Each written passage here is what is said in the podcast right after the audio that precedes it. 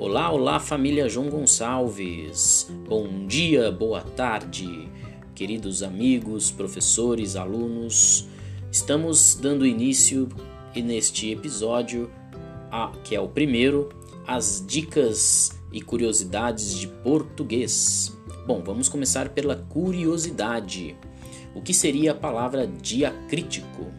Não, não é um xingamento. Calma, ouvinte. O termo é o nome do sinal gráfico que serve para diferenciar letras ou palavras, ou seja, é o nome que damos aos sinais de acentuação usados para mudar o som delas, como os acentos gráficos, o tio, o cedilha e o trema, que foi abolido no novo acordo. Tá? Então, diacrítico é aquele sinalzinho de acentuação que a gente utiliza nas palavras, ok?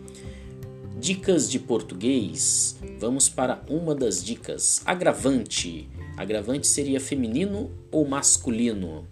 Quem nunca ficou na dúvida se é agravante ou o agravante? Então, no sentido de que aumenta a gravidade, a palavra é substantivo feminino. Exemplo: ele foi mal na prova e com uma agravante ainda colou.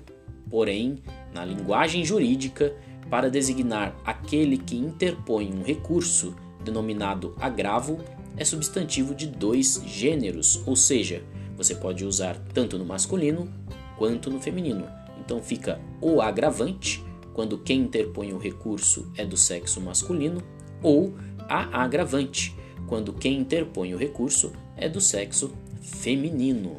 Ok? Então essas foram as dicas aí de língua portuguesa para a nossa rádio, nosso podcast de português desta semana. Até semana que vem, aqui é o professor Adams falando com vocês.